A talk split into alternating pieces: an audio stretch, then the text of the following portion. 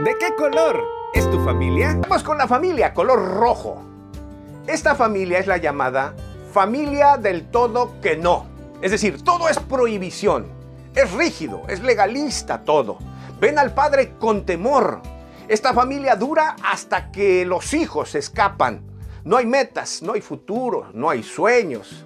En su relación con Dios, esta familia ven a Dios como un castigador. Les cuesta entender la gracia y el amor de Dios.